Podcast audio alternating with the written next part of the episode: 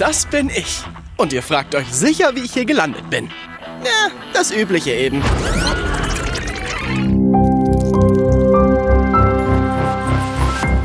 This is Shark 2.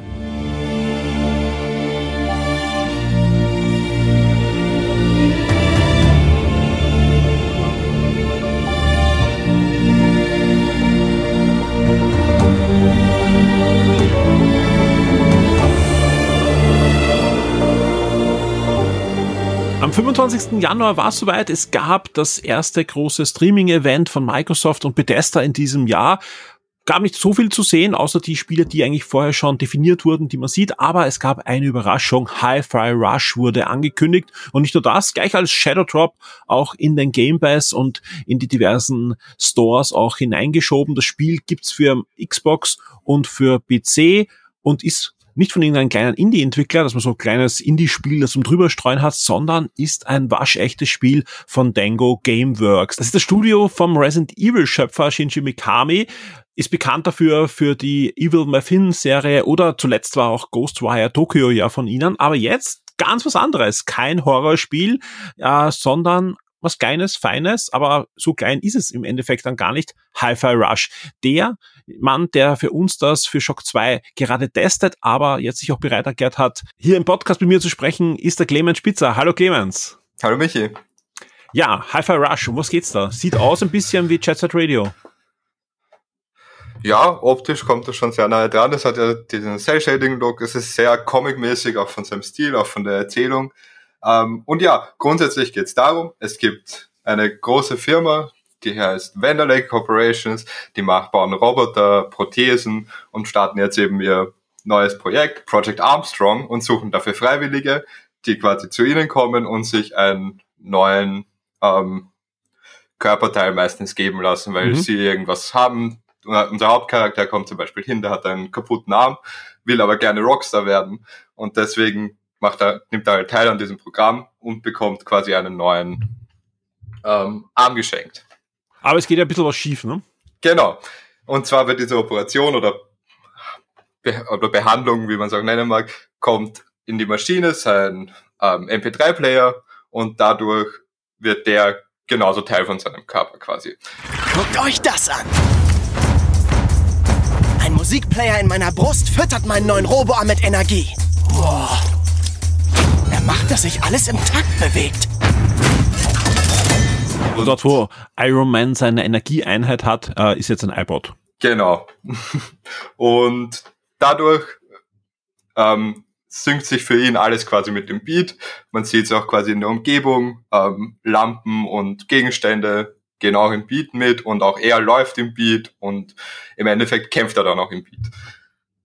Das klingt eigentlich jetzt fast düsterer als es ist, weil das Ganze wird, das ist eh schon angesprochen, in einer knallbunten Cell-Shading-Optik äh, präsentiert spielerisch, ja, erinnert es doch an so, ja, Action-Spiele aus Japan, aber eben, du hast eh schon gesagt, mit dem Twist, dass alles über den Beat geht, sprich, habt ihr den richtigen Takt, das wird euch aber auch visuell noch zusätzlich oft auch angezeigt, sprich, gerade am Anfang ist es jetzt auch nicht äh, große Hexerei, das zu schaffen, ja, dann könnt ihr sowohl äh, Combos besser aufleveln, als dann auch finale Schläge, die anders gar nicht auslösbar sind, da gibt's noch so Quicktime-Events, die noch dazukommen, als auch die Konter, werden auch über den Takt genau. äh, gelöst und das nicht nur so, dass das halt ähm, ja, euch visuell was gibt und, und ihr eine höhere Punkteanzahl äh, bekommt und einfach weiterkommt, sondern auch das löst dann auch wieder eine, ja, einen anderen akustischen, ein anderes akustisches Feedback aus. Sprich, ähm, es ist wirklich auch ja, vom, vom Audio her ein, ein wirklicher Schmaus, dieses Spiel. Genau, zum Beispiel, wenn man jetzt im Takt angreift, dann hat man immer wieder diese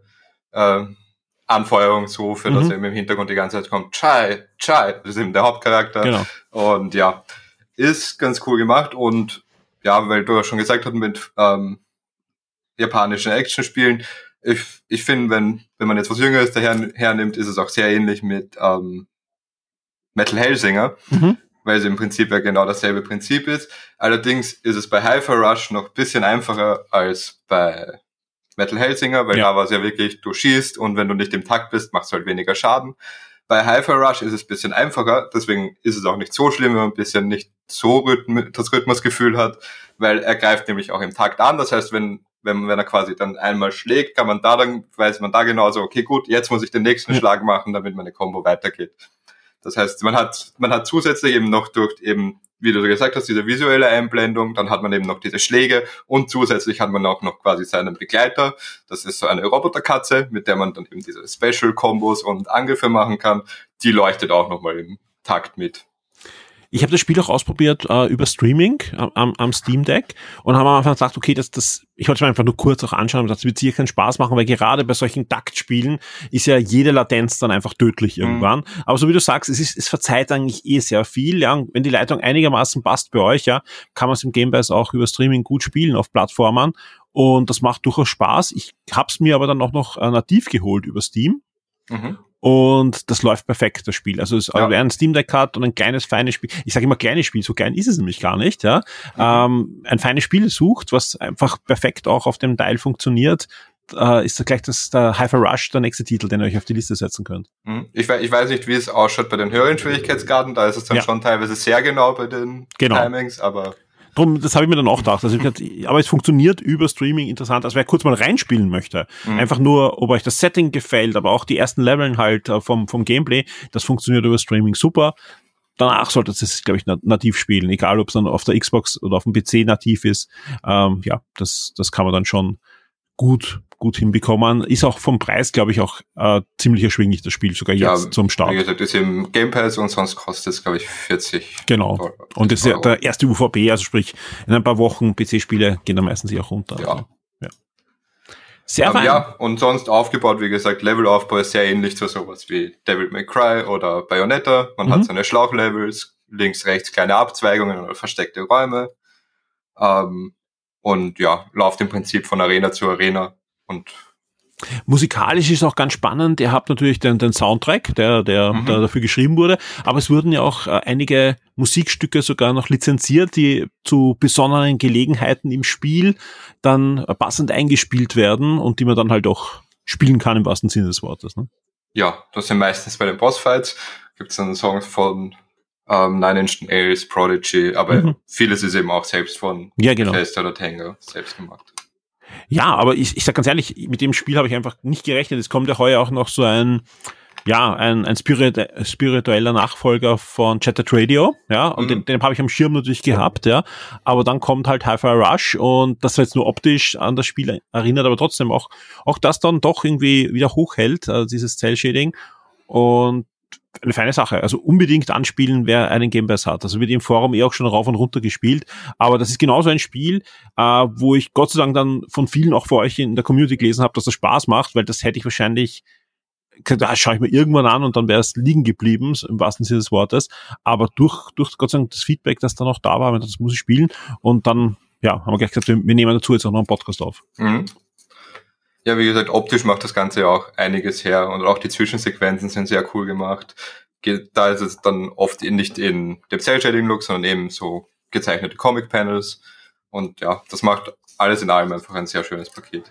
Es gibt auch ein neues Interview mit der Famitsu, wobei neu ist, ist eigentlich sogar, ja, eigentlich komplett falsch, denn es war schon im März 2022 mhm. und da hat äh, Shinji Mikami auch gesagt, er möchte mit seiner Firma jetzt dann doch mal auch andere Spiele machen, die, die nicht Horror sind, sondern ganz in eine andere Richtung gehen. Ich glaube, da sehen wir kleinere, hat er ja auch gesagt. Genau, und da sehen wir, glaube ich, das erste Spiel, was in die Richtung geht. Ja, mhm. ähm, was ich interessanterweise vorher mir schon gedacht habe, aber aber äh, dann im Interview auch bestätigt wurde, dass äh, Edgar Wright da definitiv äh, einer der Inspirationsquellen war, vom Humor, vom, von den Dialogen und so weiter, von dem ganzen, ja, wie die Zwischensequenzen auch dargestellt werden, ist das genau der Humor. Ja, definitiv. Es erinnert, finde ich, auch sehr an so alte Comic-Serien mhm. und so. Ja.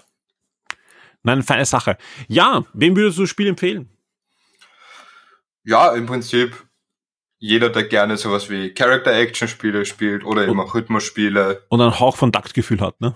so. Ja, aber wie gesagt, finde ich, braucht man da eigentlich gar nicht dadurch, dass man eben die Angriffe auch im Takt sind, reicht wirklich auch, wenn man einfach die visuellen Cues mitnehmen kann. Nein, äh, ich, ich freue mich. Also das, das genau die, diese Spiele äh, braucht man mehr, die, wo keiner damit rechnet, wo, es nicht vorher schon ähm, Hypes gibt oder, oder auch Hass gibt oder was auch immer, sondern einfach zack, da ist es und, und plötzlich ja. spielt's jeder.